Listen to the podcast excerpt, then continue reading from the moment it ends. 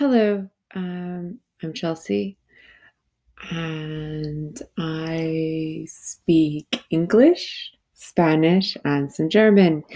And I'm hoping to use this podcast as an outlet to practice my Spanish and German and maybe connect with other people. Um, my mother tongue is English. I speak Spanish at an intermediate level and I can speak German to some form.